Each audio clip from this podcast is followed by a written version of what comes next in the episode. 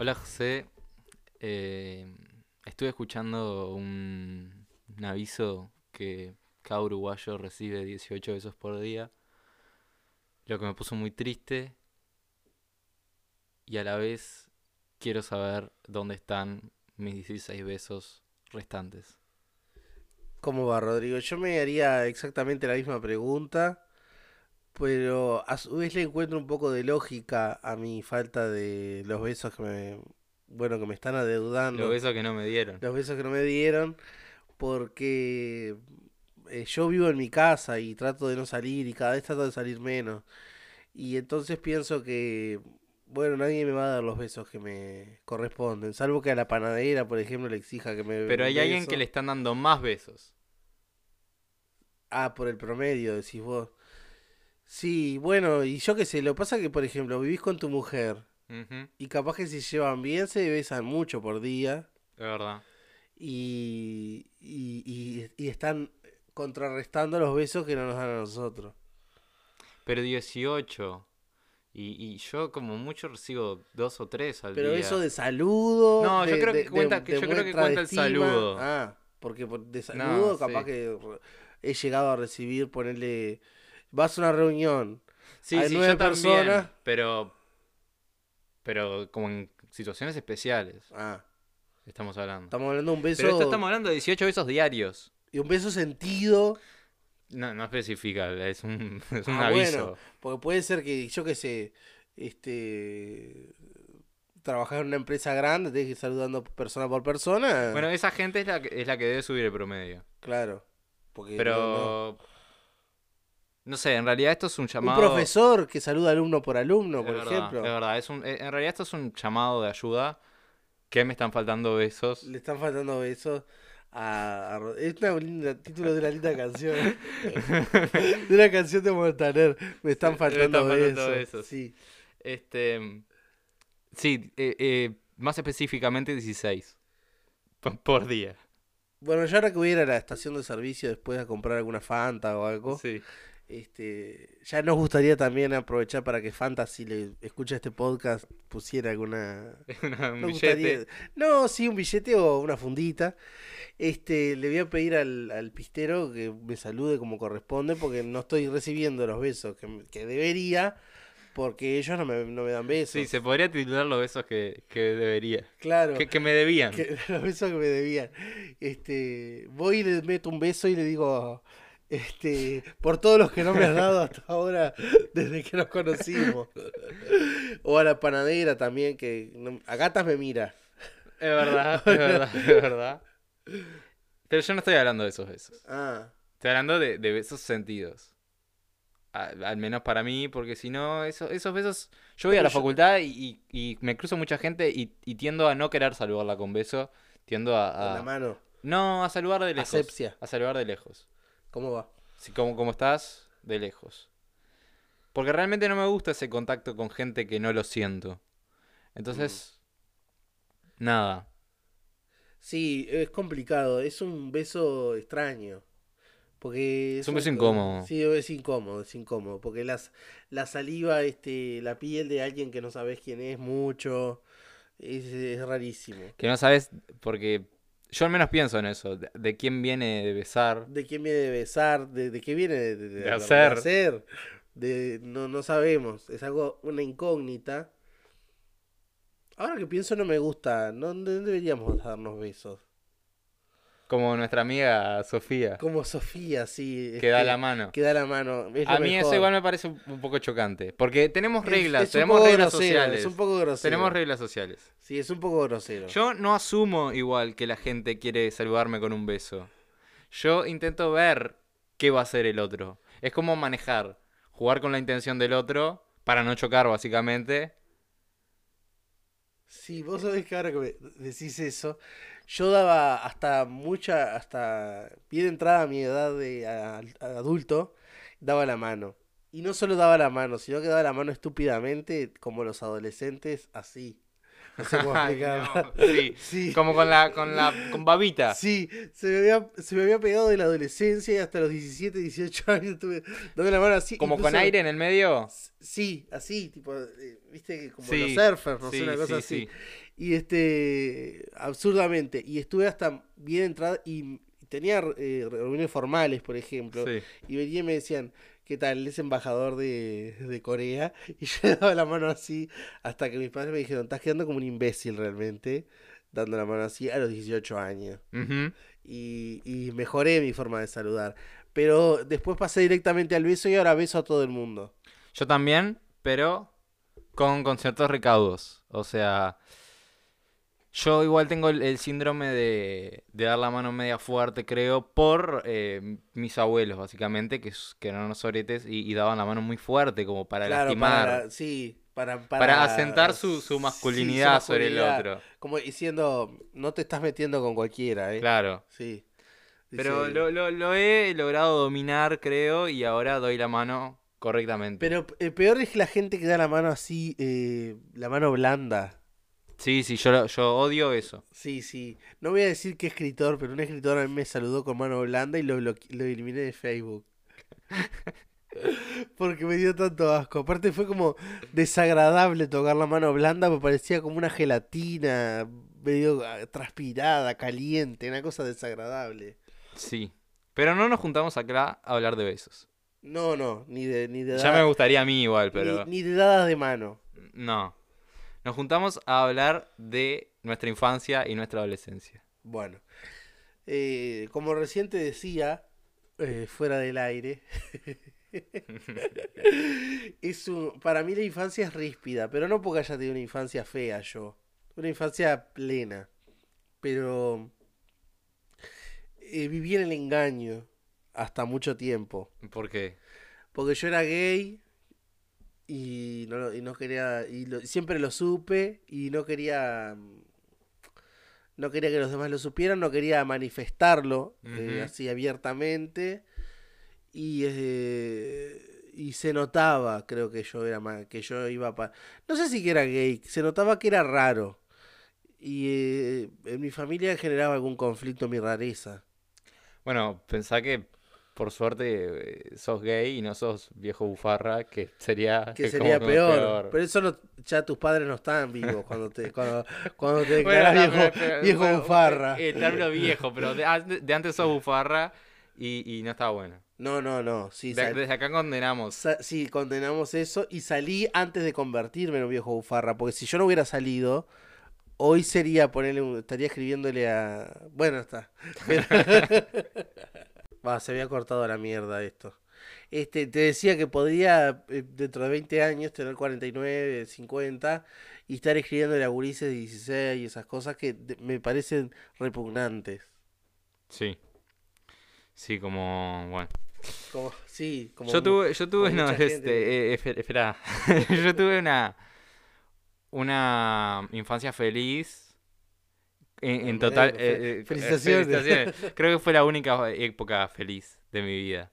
Em, quizás porque no, porque no me daba cuenta de las cosas. Ah, ah, eso te iba a decir. ¿Por qué, la, por qué dirías que, feliz, que era feliz? Porque jugaba todo el día con los Hot Wheels ah, en el piso y, y al play, que es lo que quiero hacer ahora y no puedo. Ah, con los Hot Wheels no hay más, no, no vienen más. Hay más, sí. hay muchos. Ah, Yo bueno. sigo viendo. Con diferentes pinturas, con diferentes llantas. Con la cosa que lavaba el Hot Wheels y es todo verdad, eso, es lavadero. verdad. Este, pero sí. Mi, mi infancia fue como jugar al fútbol.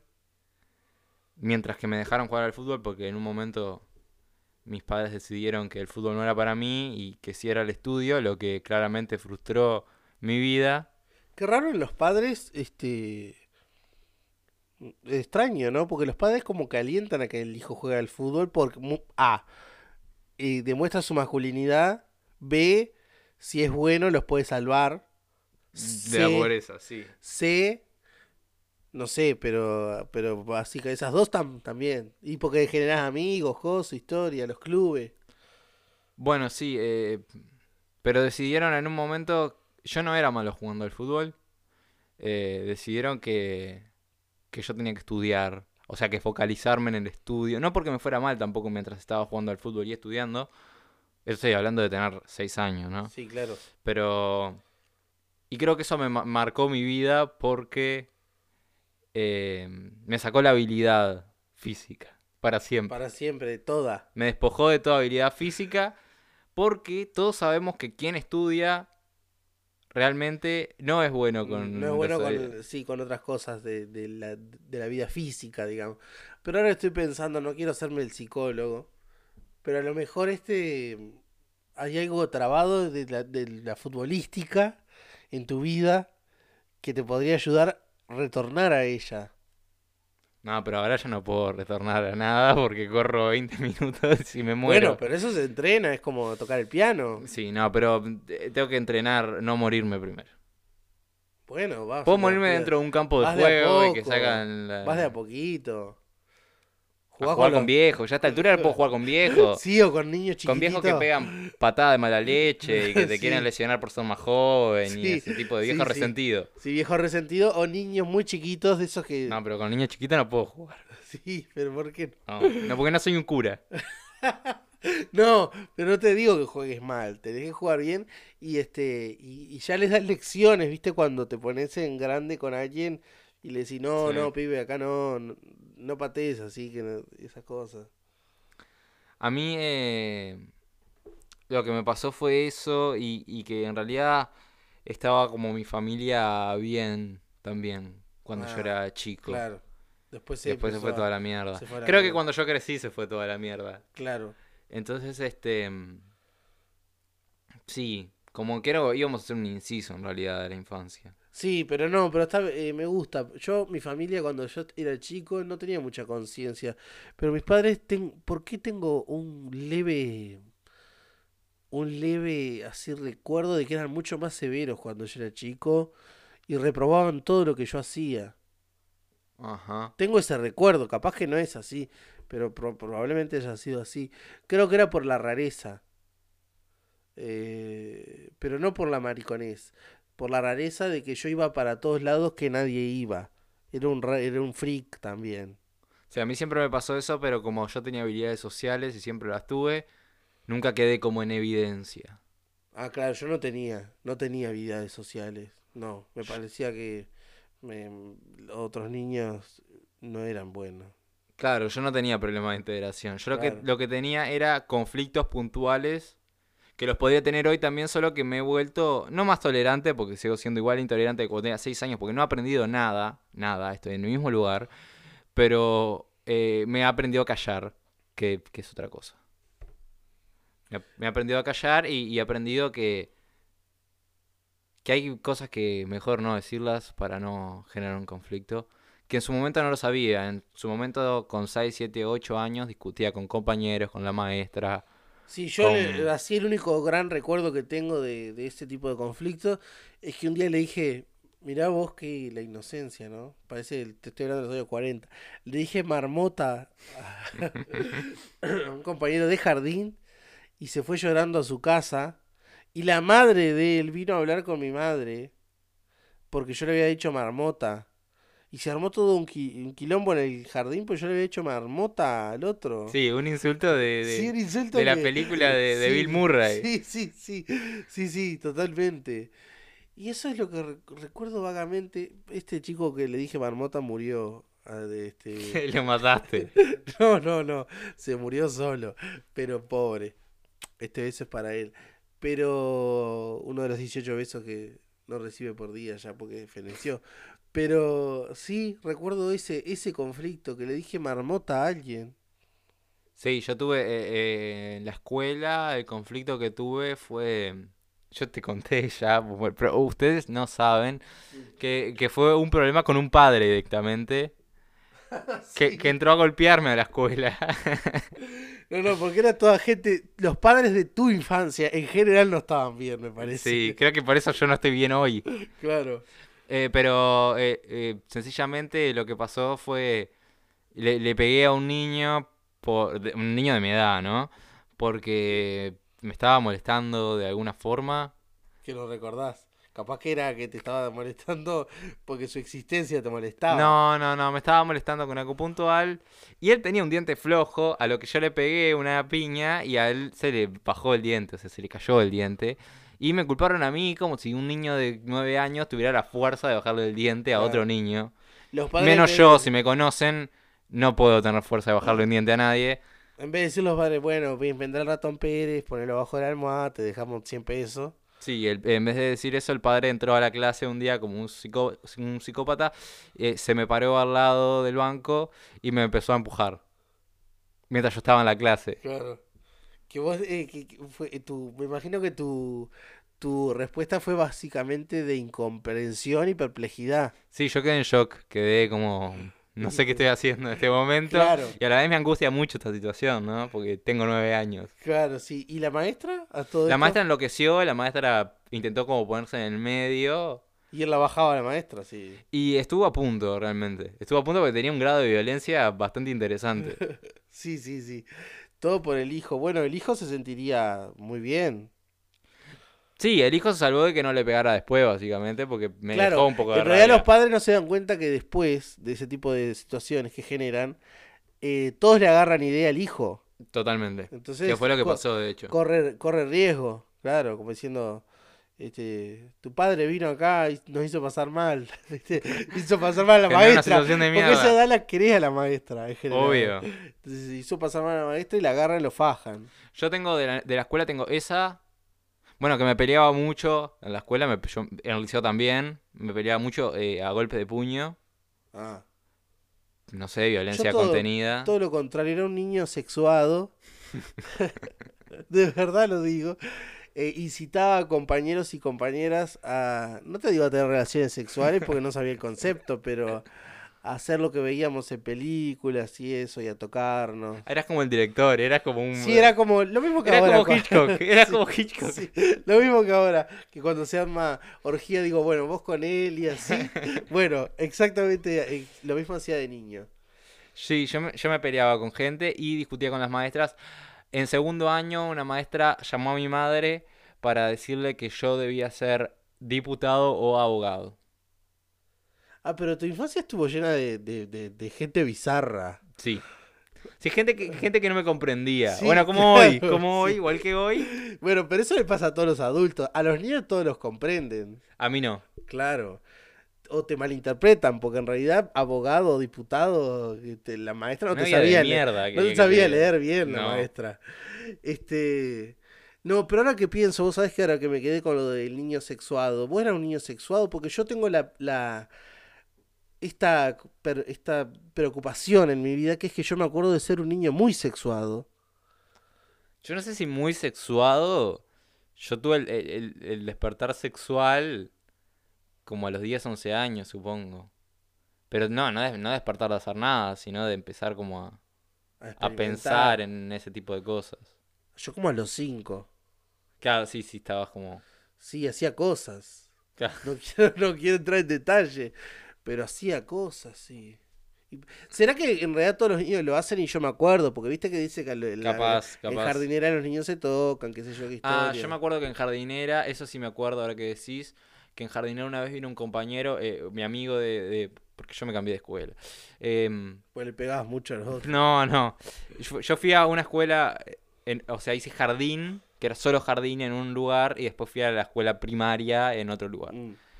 Em, y, el, y, y mi amigo de, del jardín, con quien después me reencontré en el liceo, cosa que nada que ver, eh, me acuerdo que una vez me vino a decir en palabras textuales que había entrado al baño de las niñas y había visto una pepita. Ah, Ese es el nivel de, de sexuado. claro, sí, sí, sí, sí. No, no, no, no. No, yo te estoy hablando de Y era, muy no, pero era un dilema para nosotros, porque no, no sabíamos. Claro. Yo al menos no sabía demasiado de lo que estaba hablando. No, yo era un niño muy sexuado, ahora que lo pienso. Capaz que tendría que hablarlo con un profesional, ahora que... No, en fin, el Si nos están escuchando psicólogos o psiquiatras, evidentemente este es un programa para ellos. Sí, sí, este justo, justo el de hoy es bien Bueno, para... el otro día también. sí, Pero- sí. Para que nos manden sus números y sus recomendaciones. Y sus besos, ¿por qué no? Claro, porque no, los, los besos que nos están faltando. Pero sí, eh, eh, mi, mi infancia eh, fue rara, y, pero buena, pero toda esa rareza se terminó con- convirtiendo en una cosa horrible en la adolescencia. Cuando yo empecé el liceo, ya cuando ya venía en sexto de escuela, ya habían cambiado algunas cosas en mí como quien, como villano de, de película y, y realmente no, no me quería adecuar demasiado a la sociedad o a los o a quienes me rodeaban. Ah, eras como un disidente ya de niño. Sí, Yo no, yo al revés. Yo a los. Yo, ah, porque una cosa que no me que no conté en la infancia es que yo le hacía bullying a muchos chicos. Pues yo era, claro, era el matón de la clase. porque ya eras grande. No, no era grande, era lindo. Estaba Ah. flaco, tenía el pelo, por supuesto, un niño pelado, es una cosa que es, es un monstruo. Bueno, tenía pelo, era flaco y todas gustaban de mí. Ajá. Y eso me daba poder. Poder que a los 11, 12 per- perdí. Me destronaron. Porque no me quedé pelado, pero engordé.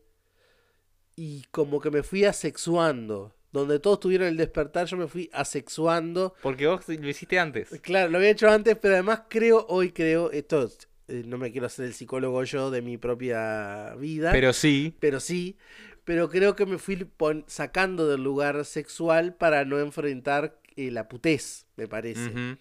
Entonces, este, fui perdiendo y, y fui pasando de estar en las primeras líneas a estar ya en las últimas.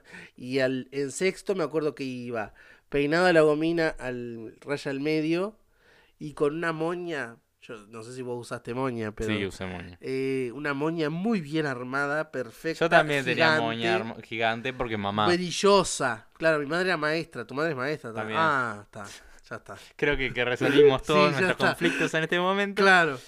Y este, una moña perfecta iba yo. Y, y eso ya era como, viste, porque el niño copado tiene una moña de mierda. Y el niño aburrido tiene una moña perfecta. Sí. Puede ser, es verdad. Viste, anda Y el de- niño que no le importa nada tiene moña. No, anda con la moña desatada como, como dos Como triste, tiritas. una moña triste. Sí, sí, eh, con el elástico y las tiritas colgando. Entonces, este, bueno. No, y- pero ahora quiero contarte, ahora me, me diste que me- las ganas de, de que yo nunca estuve en esa primera línea de, de la escuela, de que gusten de mí. Siempre gustaban las más feas del, del curso. Me mandaban cartitas a las que, de las que yo no quería ser. eh, Lo mismo que ahora. No, no digas eso. Eh, las que, las que yo em, no sabía cómo rechazar, porque tampoco quería ser malo, Claro. porque era como si no y no tenía ganas de decir no. Ah, por- yo no rechazaba a nadie y se me armaba lío, ¿sabes? De chico. Yo como que daba el Lloraban silencio. niñas. Yo quedaba el silencio. Mirá lo que te voy a decir. Lloraban niñas por mí. Yo era como un tema de Arjona. Creo. Yo no, yo al revés. Yo era como el tango, tengo mil novias. Ah, Yo para mí era, estaba todo bien, estábamos todos bien entre todos, ¿viste? Era como que- Evidentemente estabas tapando algo que Sí, era pero- inevitable. sí, sí. Pero para mí cuando, por ejemplo, me decía, eh, recuerdo sus nombres, ojalá que no lo escuche esto. eh, no, no voy a decirlo, voy a decir L, me decía que gustaba de mí. Yo decía, bueno, yo también. Venía C y me decía que gustaba de mí. Yo decía, bueno, vamos que estamos con L acá, ¿viste? Yo tenía ya el amor libre de niño, lo practiqué. Después se me, me pareció que amor y libertad son un oxímoron, ¿no? un Ujú. oxímoron, pero este sí, me parecía que estaba todo bien, que podíamos ser todos novios. Sí, eh, yo tenía el problema que tuve toda la vida, es que a mí generalmente la gente que me gusta no gusta de mí. Bueno, pero después que vas creciendo te das cuenta que tenés que gustar de gente que ya sabes que gusta. de Tenés que vos. bajar el estándar, cosa que yo nunca pude hacer. Claro. Es como que yo eh, persigo gente que no me va a dar pelota. No, pero una vez que esto pues te digo yo ya de zorro viejo, pues vos sos más joven que yo. Eh, después te vas dando cuenta que de adulto estamos todos solos y todos gustamos de más o menos todo, de todo el que venga. Horrible, me va a matar antes. Pero es verdad. eso me va a matar. Cuando estamos, somos adultos ya estamos tan solos que gustamos del que más o menos Ay, pero no quiero llegar a esa decadencia, me da, me da mucha pena. Yo la vivo con mucho dolor. Sí, por eso. Los gays igual es diferente. Porque en realidad gustan de todo el que tenga garlopa. Este, Sí. ya este, este... Y bueno, y los heterosexuales no son Y los heterosexuales es distinto, porque en realidad no es tanto a lo sexual que van, sino a lo sentimental, a no sentirse solo, a buscar un compañero, un buen padre, las minas, ¿no? La- una buena madre, los tipos.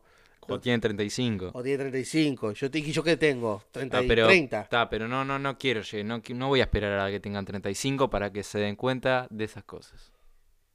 No. Que las va a creer desde los 16. Sí. Tipo un pavo. que, lo, que lo vas criando para matarlo en Navidad. Lo que pasa es que yo, mi adolescencia fue muy fea, fue muy Ah, triste la y fui eh, muy traumática en muchos sentidos. Porque tu familia se vino a la mierda. No, básicamente porque esto es creo que una eh, síntesis de mi adolescencia. Yo entro al liceo, no conozco a nadie porque me cambian de, de área, vamos a decir.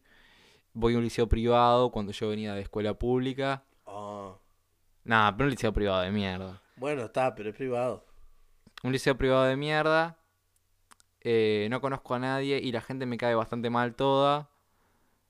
Pero a la semana me pongo. eh, me- una gurisa gusta de mí y, y me pongo como de novio. Porque A gustaba la, de vos. a la semana del liceo. A la semana de empezar. Primer Y- año de liceo. Y eso caíste mal. ¿No cayó mal en los Eso otros? cayó mal en los demás Mm. y, y me generó un conflicto que fue el primer conflicto que me ayudó a sobrevivir en el liceo. Eso cae muy mal, porque es tipo, el nuevo ya se anda poniendo de novio con nuestras, con nuestras chicas, con las que nosotros venimos hace Pero años. eso siempre le pasa a los Sí, nuevos. sí, sí, le pasa a los nuevos. Le pasa a los nuevos.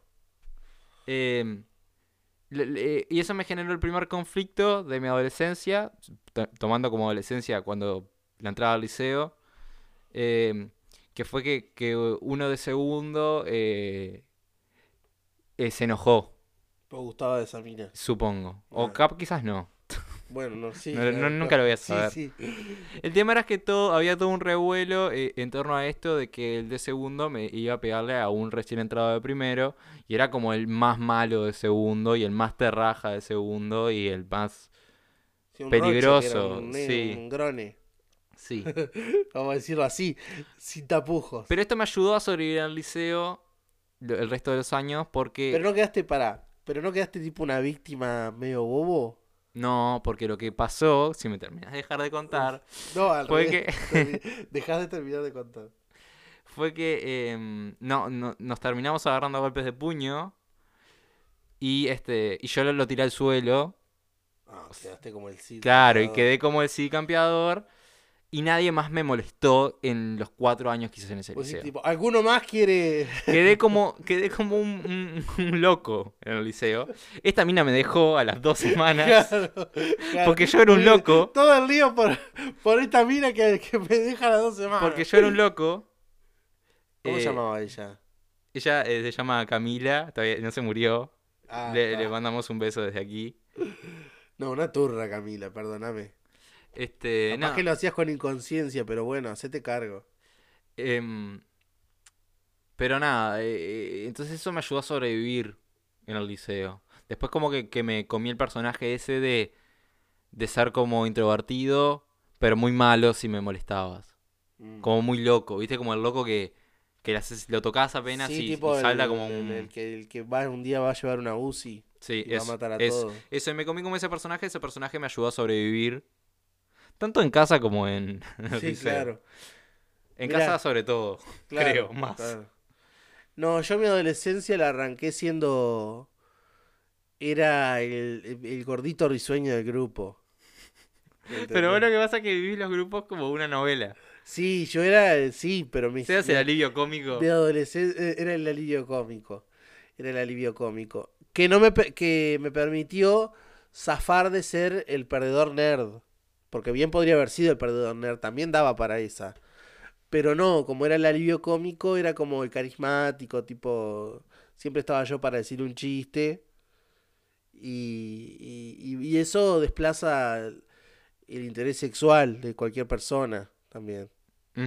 Entonces, es como, no me voy a agarchar el- al, al, al payaso. Es como, es patético. Sí.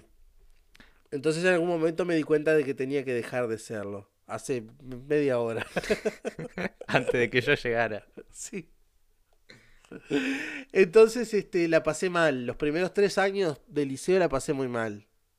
Sí, yo también. Porque yo deseaba hacer otra cosa de lo que era. Igual que ahora, pero, pero, pero, otra más cosa, chiquito. pero más chico.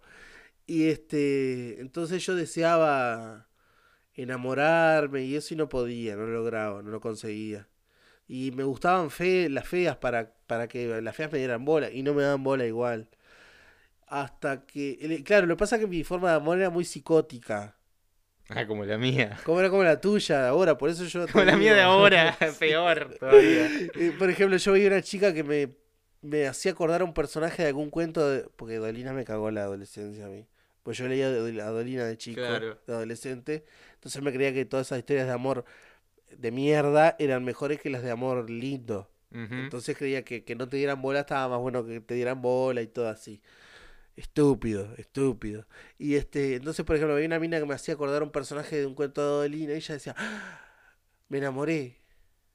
Y tenía que averiguar cómo se llamaba ni. Entonces de repente ella se encontraba con que alguien aparecía de la nada y le decía, vos naciste para mí, yo nací para ti, eh, aquí me tienes. Y bueno, eh, no les parecía ni, ni romántico, les parecía como peligroso. Entonces, este, no me iba bien. Estás describiendo todas las, las situaciones amorosas que, Sí. que mías. Sí, bueno, bueno. Entonces, la pasé muy mal por eso. Después la pasé muy bien porque me reía mucho, pero pero la pasé muy mal porque además la adolescencia es cuando todos los varones empiezan a reafirmar su masculinidad, viste, van al fútbol, hacen gimnasio, se ponen cuadrados y yo no quería nada de eso. Yo tampoco. Yo igual. quería eh, ínti- íntimamente lo que quería era verlos sin ropa. Yo siempre quise. bíblicamente, quería. Yo siempre quise una novia. No, yo no. Yo sí, yo es, lo- es que al día de hoy, eh, yo siempre quise Quería una una novia novia. para que la gente no pensara que yo era puto, la verdad. Está, sí, es distinto, pero.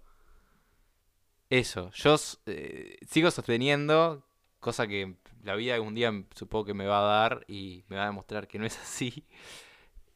Yo, eh, como lo. Bueno, vos, eh, eh, a mí, vos te arruinó Dolina, mí me arruinó Ray Loriga. Ah, Yo solo pedía una chica bonita y listo. Claro, claro. Y es lo que pido hasta el día de hoy. Bueno, si está escuchando a alguna chica bonita, No, si está escuchando la chica bonita, por favor, no te hagas, no te hagas, no te hagas la, no te hagas la chancha renga. no, qué horrible, no digas eso. No te hagas el perro puto, como se dice, y este, y encarar la vida. Pero lo que te iba a decir era lo siguiente. El adolescente, bueno, no, después me di cuenta de la ineficacia de tener una novia para no parecer gay, porque tuve varios compañeros de esos que, muy facheritos, todo, pero vos decías, este le patina. Y tenían novia, igual todo el mundo le decía, vos dejate de joder de tener novia, si somos sos más trolo que la mierda. Pero ellos decían que no, que no, que no. Y hoy... Están eh, en Grindr. es- están. eh, no, son. Son troll. Te digo porque hace un. eh, le mando un saludo, no voy a decir el nombre para no quemarlo. Este, hace un tiempo me encontré con uno que me dijo, le digo, bueno, ¿cómo andás tanto tiempo? No te, no te Vos saludás como los gauchos, Eh, bueno. sí, no sé qué, le digo, es tanto tiempo, ¿qué he cambiado? Le digo, porque vos estás, sos fotógrafo y estabas estudiando economía y me dijo, primera frase, muchas cosas cambiaron en mi vida. Ah, este era aquel que, que vivía en Buenos Aires o algo eso. Que Sí, hablamos una vez. eh, ah, sí, puede ser, sí, vive, vive en muchos Que te lados. invitó a, irte con él a... No, ese Ah, no, ese es otro, es ese es otro. Ese es otro, pero ese ya sabía, creo. Y este. Y un día me dijo: Si querés, mañana voy a tu casa y te cuento. ¿Qué me contás? Y yo le dije a una amiga: Venite para casa. Por la duda. Ah. Claro, y ahí me contó que. Que, que, que, Que se había- salido. Sí, había salido. Yo le dije: Por favor, menos mal. Eras como Ricky Martin, nos damos cuenta todo menos vos. Y ahora es mucho más feliz que yo. Claro, obviamente. Porque pero... él no, porque él un día me dijo que yo lo había inspirado. Ah, que vos habías... Que ahora le va mucho mejor que yo. Yo estoy, estoy terrible, terrible. Bueno, en fin, está, viste, las las de los monstruos que uno crea. Sí, y, y- y l- los padres también, ¿no? Eh, ¿Qué juego...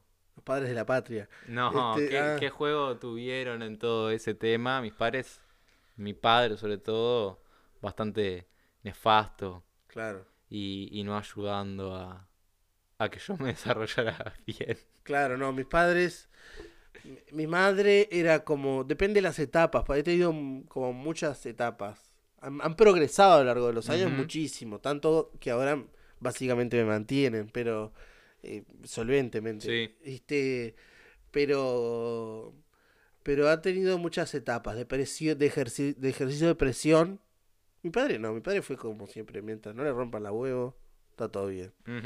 Pero mi madre no, más presión.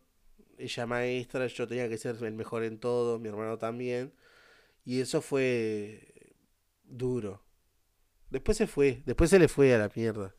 Ya no quiso más nada. Cuando vio que me intentaba suicidar, dijo, no, bueno, está.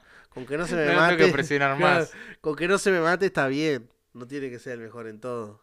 Sí, mi viejo era como muy, muy papá argentino de...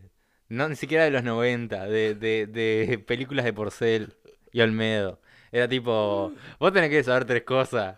Te tenés que forrar la pija para coger, no tenés que dejar embarazada a nadie. Y era como, papá, no estoy precisando esto. eh, estoy precisando que Claro. simplemente que Sí. no vamos a ir al fútbol. Claro, Eh, eh, no, ni siquiera me llevaba al fútbol en realidad, pero igual si me hubiese llevado, no era lo que yo necesitaba. Claro, claro. Eh, ni, ni tampoco la, sí, el fu- sí. ni tampoco la violencia que había en casa, que, ta- que no estaba buena, y que me hacía mucho más retraído de lo que yo ya era. Pero, ¿y eso redundaba en tu vida social, liceal? Y yo creo que sí. Yo creo que mi intolerancia viene mucho de la intolerancia que hay dentro de casa. Ah, claro. Igual no quiero culpar a todos mis padres porque yo convengamos que soy un bichito que, que no, tengo mis no vas a estar hasta los 60 años culpando a tus padres. No, obvio. Pero, ah, mira qué interesante. No, en mi casa había como una indiferencia. Porque como mi madre, por ejemplo, respecto de lo sexual, mis padres me hablaron de lo sexual a los 5 o 6 años.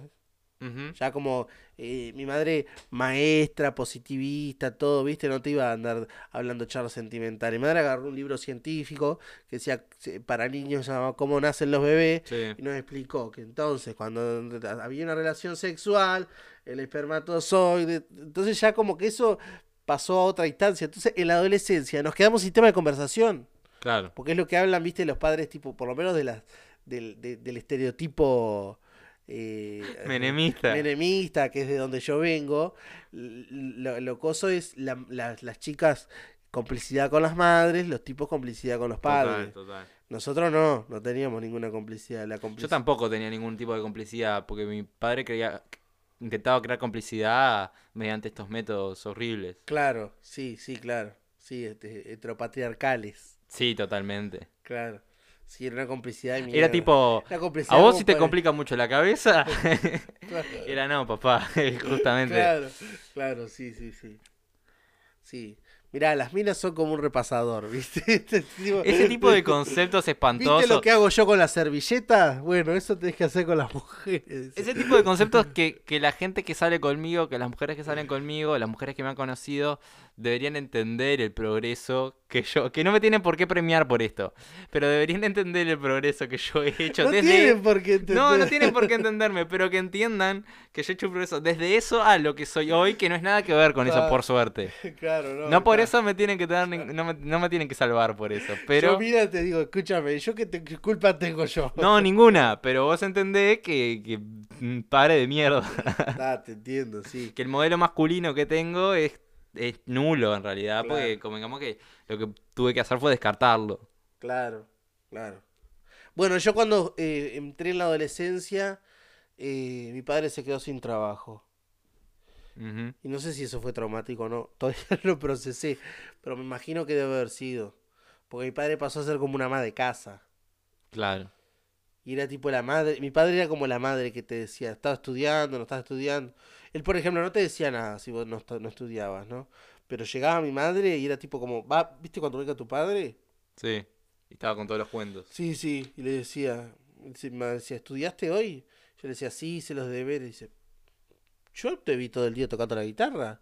Por ejemplo, sí, Ah, manda preso. sí, sí, sí, así era. Eso hasta, la, hasta, hasta el 2005. El 2005 fue un punto de inflexión en mi vida. Porque me hice muy buen estudiante, muy buen guitarrista por otra parte. Y, y me despreocupé de, de, de parecer, de, me despreocupé del qué dirán, digamos, y ejercí mi vida. Y eso estuvo bueno, Como Rafael. como Rafael, pero no apoyé al, fra- al franquismo. Y este... Bueno hubiese sido. Sí, sí, lo único que me faltaba en aquella época.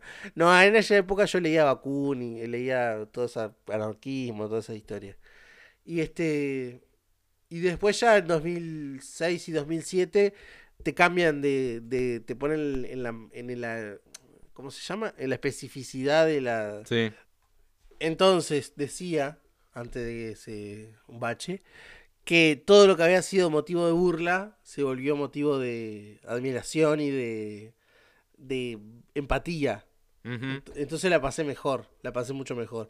Igual amorosamente seguí fracasando. Sí, como, como los dos, siempre. Claro, pero yo era por otra cosa, era porque iba hacia un lugar que no me correspondía. Entiendo.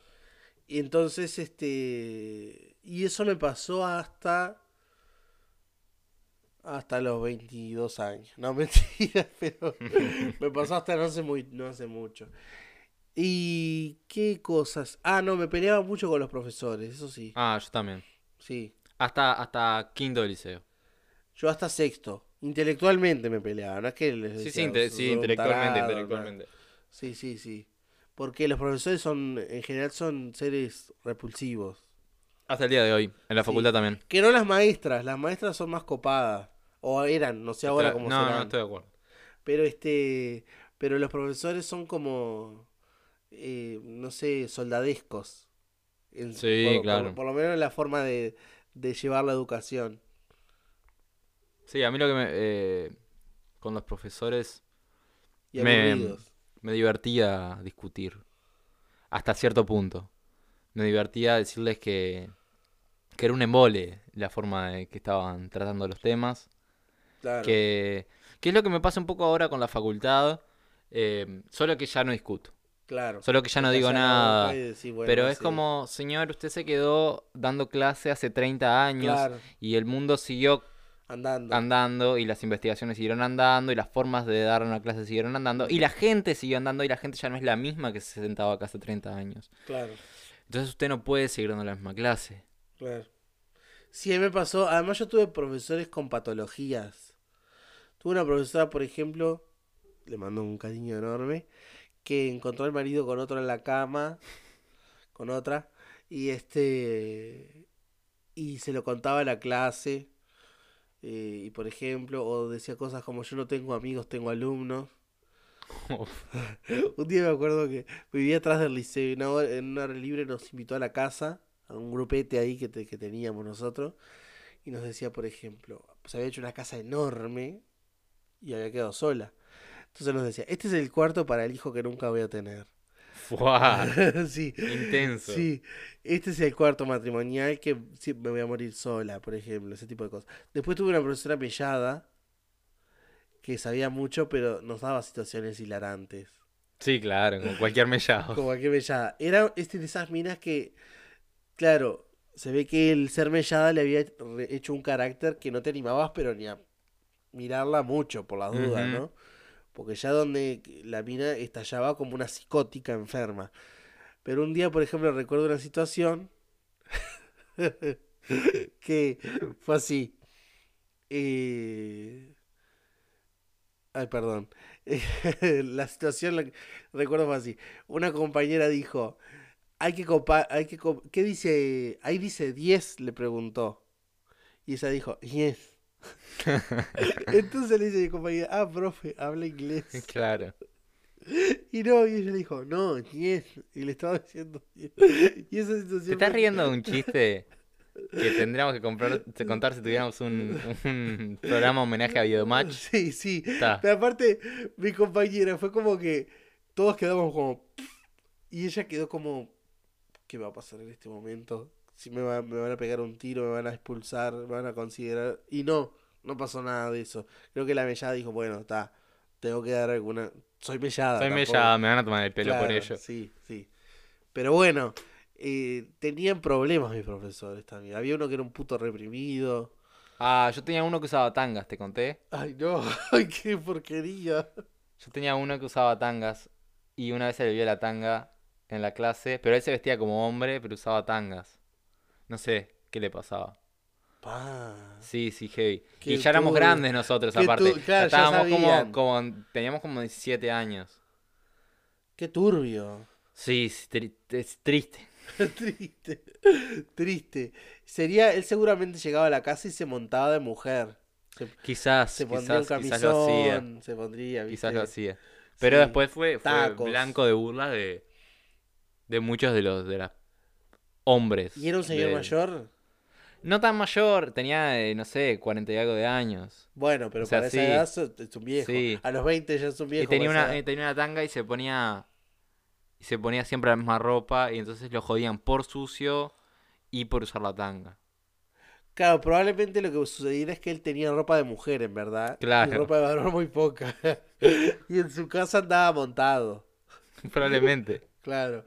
Que- eh, probablemente si vos ibas a la casa y le tocabas timbre, él te abría por el portero y decía, no, él no está, yo soy la hermana. Un tipo que estaba, no estaba muy bien.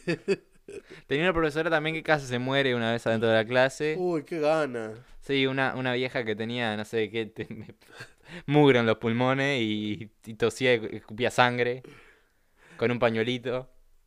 Sí, yo tuve una profesora que nos vino a llorar de que no quería morirse porque tenía la presión alta. Sí, pero esta, mi profesora fue al seminario de Tony Camo para dejar de fumar. Uh, qué hija de puta. Y, y estuvo dos ¿Y días sin fumar. eso? Y nos contó eso y fue y estuvo dos días sin fumar y decía el, el seminario funciona y después terminó fumando dos atados al día, como siempre. Claro, sí, sí, un, sí. un saludo para ella. Sí. Yo además, vos sos más chico, pero yo en la época en que arranqué el liceo se podía fumar en el liceo. Bueno, Los afuera, fumaban. afuera sí. Bueno, no, no, adentro. Los Ah, profesores fumaban en la sala de profesores, alguno que otro en la clase. Después no, ya no sé, no se estiló. Pero no, esta profesora tenía presión alta y un día fue a tomarse la presión en medio de la clase, no sé por qué, viste, el profesor hacen todo como en medio de la clase. Y este y volvió y nos dijo que tenía la presión alta y que ella tenía dos hijos y que no se quería morir. Entonces tenemos, bueno, pero la presión alta. Tampoco es que tenés 28, no es que se te está torciendo la boca de una hemiplegia. ojalá. Oh, claro, este, era tipo un poco de presión alta, no mató a nadie la presión alta. Pero bueno, qué sé yo, ella lo vivió así, ¿qué va a hacer? Sí. em, los profesores, no, no, no tengo grandes recuerdos de profesores en realidad. O sea, salvo esto que estamos hablando. Eh, para mí el liceo fue una época bastante fea, eh, internamente fea, donde seguí teniendo habilidades sociales, pero no, nunca me interesó, nunca llegué a conectar con el otro. O sea, yo no tengo amigos del liceo. Ah, yo conservo una sola, Y de la escuela conservo uno solo. una sola del liceo, conservo y de la escuela nadie. Bueno, estamos más o menos iguales. Sí.